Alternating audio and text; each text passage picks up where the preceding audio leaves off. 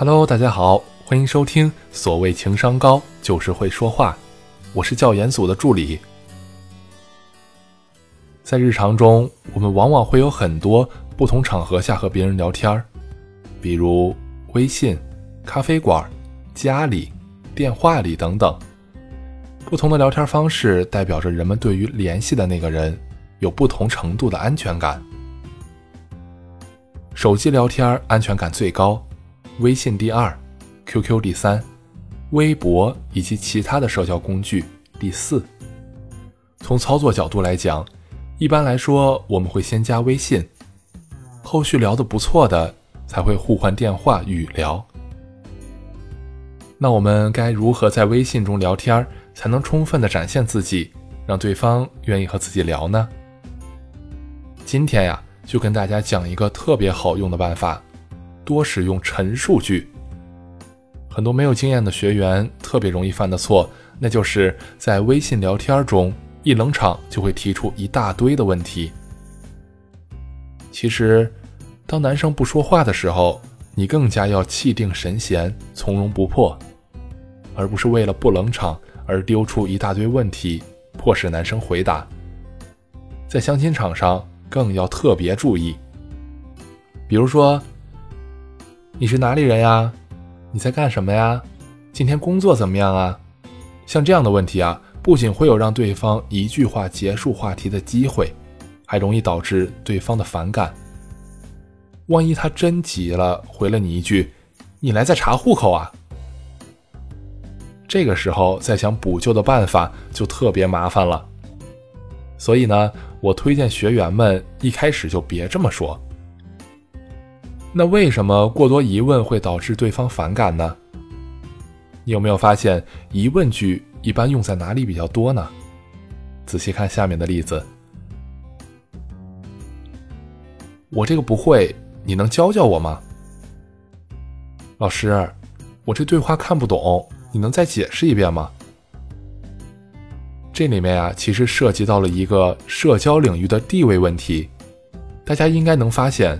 不管是我们经常去请教前辈问题，还是我们在学习时向老师提问，还是领导掌握我们的情况向我们提问的时候，我们的地位好像都比对方低一点儿。求教别人，我们比对方的地位低；找老师提问，我们比对方的地位低；领导问话，我们也比对方的地位低。所以，当我们提出疑问句太多，用这样的方式和对方聊天的时候，就会默认自己比对方的地位低，聊着聊着就没得聊了，因为你只是一直在询问问题，并没有互相交换信息。特别是当你被接二连三的问问题，这就导致了信息交流极其不对等，对方和你聊天仅仅是回答你的问题而已，并没有情绪的波动。我的学员就知道，我一直强调一个概念。聊天的作用在于挑动对话者的情绪波动。试想，如果是查户口的方式聊天，对方能有情绪的起伏吗？如果换位思考一下，我估计你面对查户口聊天也会烦死了的，哪还有什么心情聊天啊？那应该怎么办呢？其实啊，聊天并不难。仔细回忆一下，我们在和朋友。在和闺蜜聊天，很容易就聊一下午，聊一晚上。为什么会这样呢？难道仅仅是因为有共同的兴趣爱好？这当然是一个点。如果我们仔细分析呢，就会发现，我们能聊很久的时候，运用的都是陈述句，表达一个事实或者是一个状态。比如说，一个女生说。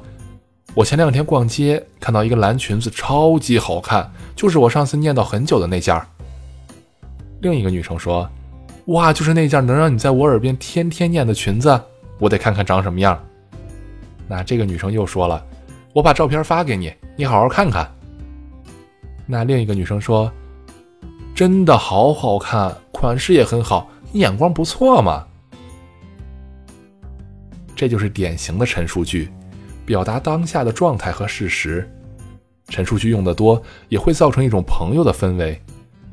朋友的氛围是什么呢？是轻松。只有轻松了，我们才能聊得更多。特别是男性这种特别讨厌麻烦的生物，和男人的聊天就需要多用陈述句，营造这种轻松的氛围。那这里可能有很多学员还不能灵活的使用，那我们再举一个例子，比如女生说：“今天晚餐吃什么呀？”当你用的是疑问句，女生说：“亲爱的，我们今天晚上吃什么？”男生说：“我也不知道，你想吃什么呀？”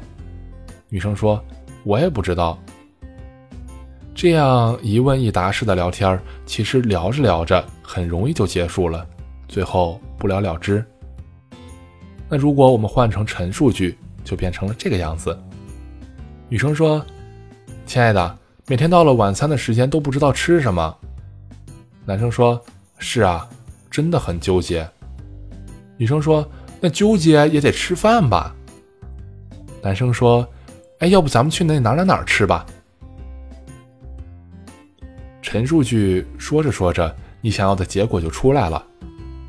在刚开始还陌生的时候，不妨可以多问陈述句去聊天你可以试试这样：